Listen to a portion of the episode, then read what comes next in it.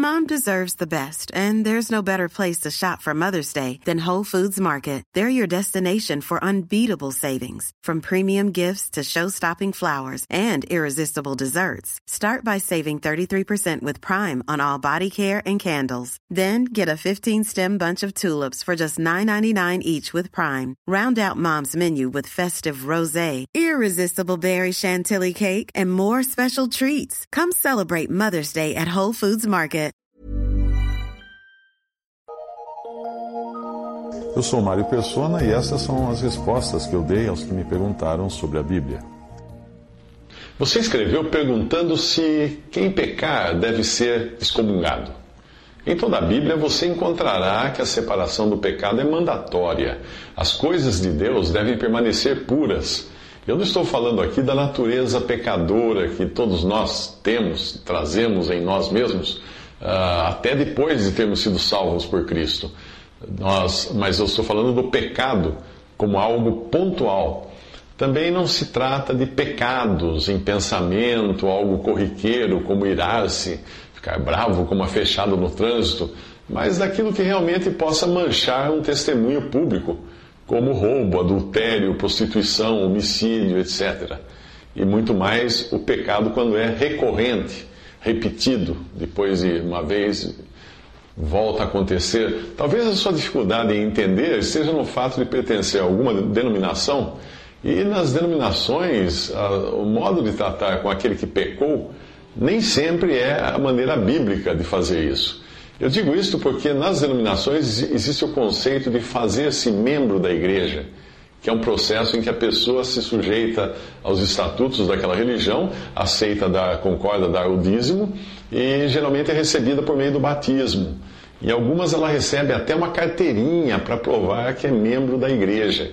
Então, quando ela peca, ela é expulsa da igreja, excluída do rol de membros e às vezes até proibida de entrar no recinto do templo. Às vezes, no processo, é realizada uma humilhação pública, que inclui, inclui zombarias e pessoas olhando de nariz empinado para aquela que pecou. Na verdade, nada poderia estar mais longe das Escrituras do que esse, essa maneira de proceder. Nós somos feitos membros do corpo de Cristo, que é a igreja, quando nós cremos em Jesus.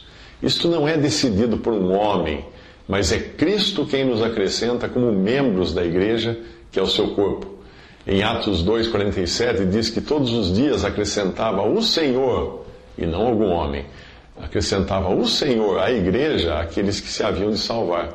Não é o batismo ou qualquer iniciativa humana que nos torna membros da igreja, que é o corpo de Cristo, mas é o próprio Senhor quem faz isso. E uma vez membro de seu corpo, isso é algo que você jamais irá perder. Ninguém pode acrescentar alguém ao corpo de Cristo. E ninguém também pode tirar alguém desse corpo. Uh, mesmo a própria pessoa que creu em Jesus, ela não pode se, se retirar do corpo de Cristo. Uma vez membro, ela vai ser para sempre membro do corpo de Cristo. Uma vez parte do corpo de Cristo, a pessoa pode desejar estar em comunhão com os santos, e isso se dá ao participar daquilo que expressa a comunhão, a mesa do Senhor. Ela vai querer, uma pessoa convertida que agora é membro do corpo de Cristo, vai querer participar da mesa do Senhor para celebrar a ceia do Senhor, recordação dele, para recordá-lo e também para anunciar sua morte. Quando nós queremos demonstrar a alguém que nós temos comunhão com essa pessoa, nós convidamos a pessoa para ir à nossa casa comer conosco. E assim é nas coisas de Deus. Evidentemente, nós não iremos convidar um devasso para sentar-se à nossa mesa para envergonhar o nome da família, por isso nós tomamos alguns cuidados. Esses cuidados também são tomados para o recebimento de alguém à comunhão à mesa do Senhor, para participar da ceia do Senhor. O lugar de comunhão da assembleia ou igreja é a mesa do Senhor, porque é ali que nós expressamos comunhão com o Senhor e uns com os outros no partimento do pão na ceia. Um testemunho não seria apropriado se pessoas notoriamente contaminadas por pecados graves comessem lado a lado com outros irmãos. Daí a ordem dada em 1 Coríntios capítulo 5 para que os cristãos nem sequer comam com aqueles que, dizendo-se irmão, irmãos, uh, estiverem em pecado. Aqueles que estão em comunhão à mesa e caem em pecado, não são excluídos do corpo de Cristo ou expulsos de uma organização religiosa, porque isso não existe na Bíblia. Eles simplesmente são retirados da comunhão à mesa do Senhor e deixam então de participar da ceia do Senhor. Podem até continuar assistindo às reuniões, porém em status de separação e os irmãos sabem que não se trata de alguém com quem devem manter uma relação de camaradagem, de beijos, abraços, nada disso. É alguém que está em disciplina por causa do pecado, como se fosse uma criança colocada de castigo lá no quarto do fundo, eh, com os outros irmãos dessa criança não podem ir lá brincar com ela enquanto ela estiver de castigo. A passagem em 1 Coríntios 5 é muito clara, mostrando que existia um, um pecado grave, grave entre os coríntios, que era um homem que dormia com sua madrasta. Todos sabiam e continuavam normalmente em comunhão com o tal, sem tomarem qualquer providência. Os coríntios estavam em um estado de tamanho orgulho que achavam que as suas decisões eram acertadas, independente se estavam ou não de acordo com os pensamentos de Deus. 1 Coríntios 5, de 6 a 13, o apóstolo Paulo fala: Não é boa a vossa jactância não sabeis que um pouco de fermento faz levedar toda a massa? Alimpai-vos, pois, do fermento velho, para que sejais uma nova massa, assim como estáis, sem fermento. Porque Cristo, nossa Páscoa, foi sacrificado por nós. Por isso façamos a festa não com fermento velho, nem com fermento da maldade e da malícia, mas com os ázimos da sinceridade e da verdade. Já por carta vos tenho escrito que não vos associeis com os que se prostituem. Isso não quer dizer absolutamente com os devassos deste mundo, ou com os avarentos, ou com os roubadores, ou com os idólatras, porque então vos seria necessário sair do mundo. Mas agora vos escrevi que não vos associeis com aquele que, dizendo-se irmão, for devasso, ou avarento, ou idólatra, ou maldizente, ou beberrão, ou roubador, com o tal nem ainda comais. Por que, que tenho eu em julgar também os que estão de fora? Não julgais vós os que estão dentro, mas Deus julga os que estão de fora. Tirai, pois, dentre vós a esse iníquo. A ordem é muito clara dada ali nessa passagem. Primeiro, ao saber do pecado, nós devemos nos humilhar para não nos acharmos melhores do que aquele que pecou e devemos tomar o cuidado de não sermos nós mesmos levados a pecar. O fermento, então, deve ser tirado da massa para não contaminar outros. Fermento na Bíblia é sempre símbolo de, de, de, de pecado, não é de coisa boa. A separação de que fala aqui é interna, da, na comunhão à mesa do Senhor, e não de, dos incrédulos em geral, porque se assim fosse, nós teríamos que sair do mundo, ir para outro planeta. Mas quanto ao que se diz irmão, aquele que se declara ser irmão, e vive em pecado, nós devemos nos apartar dele e nem sequer comer junto com ele. É, parece uma coisa assim, ah, mas não vou nem comer com meu amigo. Não vai, porque Deus está falando isso na sua palavra. Finalmente, ele deve ser tirado de entre os cristãos da Assembleia, ou seja, excluído da comunhão, que é sinônimo de excomungado. A ideia de que devemos perdoar, suportar, etc., é muito importante mas é apenas parte do que a Bíblia ensina. Sim, deve existir o sentimento de perdão, mas deve existir também a disciplina. Você não cria um filho moralmente saudável fazendo vista grossa para os seus erros e deixando-o sem disciplina. Ele precisa sentir na pele o mal que causou.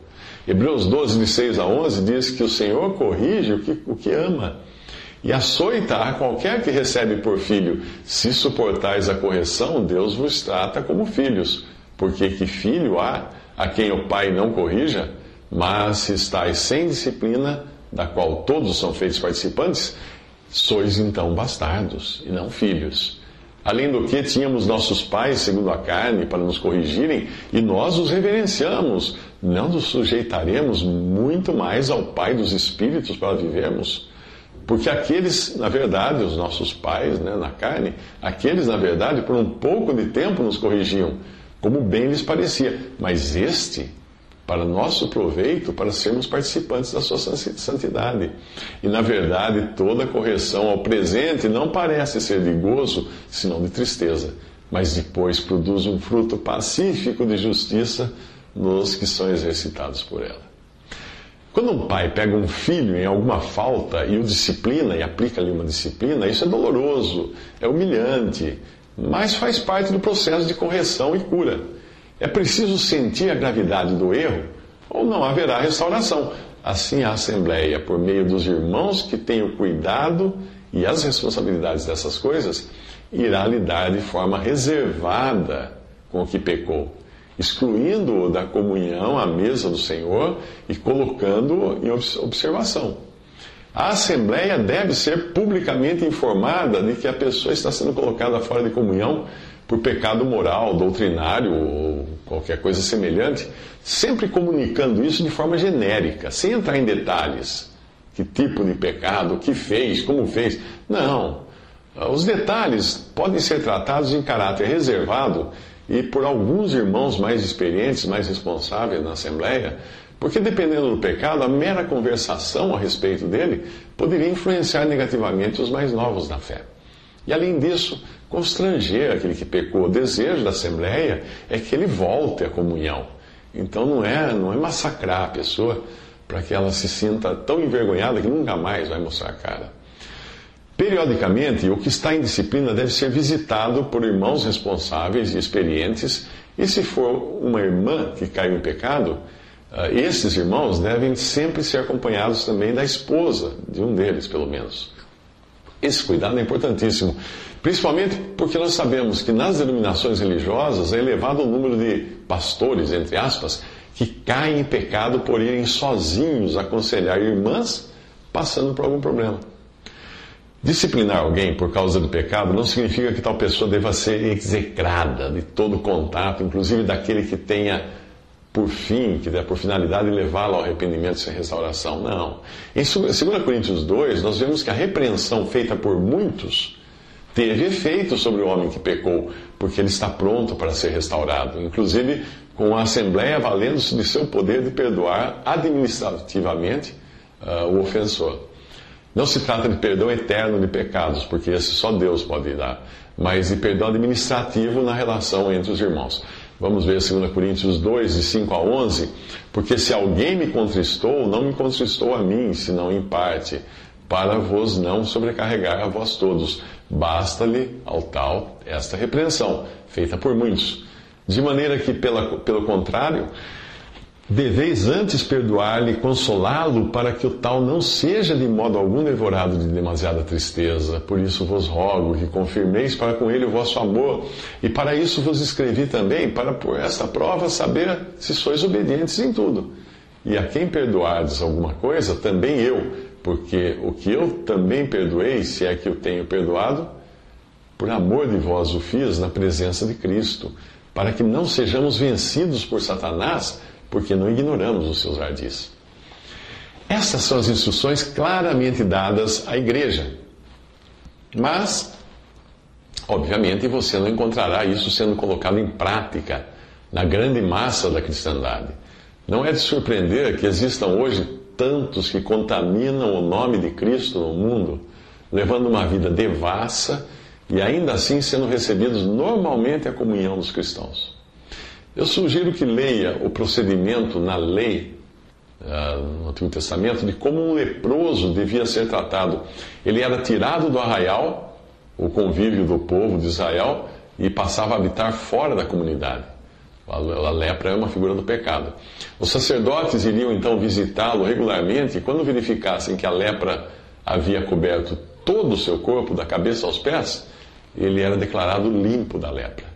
Isso está em Levíticos 13, 12 e 13. E se a lepra se espalhar de todo na pele, e a lepra cobrir toda a pele do que tem praga, desde a sua cabeça até os seus pés, quanto podem ver os olhos do sacerdote? Então o sacerdote examinará, e eis que se a lepra tem coberto toda a sua carne, então declarará o que tem a praga por limpo. Todo ele se tornou branco, limpo está. Pode parecer estranho, né? Mas aquilo foi escrito para nós como figura ou princípios, para entendermos que é somente quando a pessoa está convicta de seu pecado, por assim dizer, da cabeça aos pés, e reconhecendo-se completamente imunda, é que ela está em condições de ser restaurada de seu pecado. Esta é a ordem de Deus. Resumindo e repetindo, o que caiu em pecado deve ser separado da comunhão à mesa do Senhor, mas isso não significa que ele será tirado do corpo de Cristo, porque ninguém tem poder para isso. Ele deve ser tratado como tratamos um filho colocado de castigo no seu quarto por alguma desobediência. Ficará ali, longe do contato da família, até demonstrar arrependimento e ser restaurado ao convívio normal.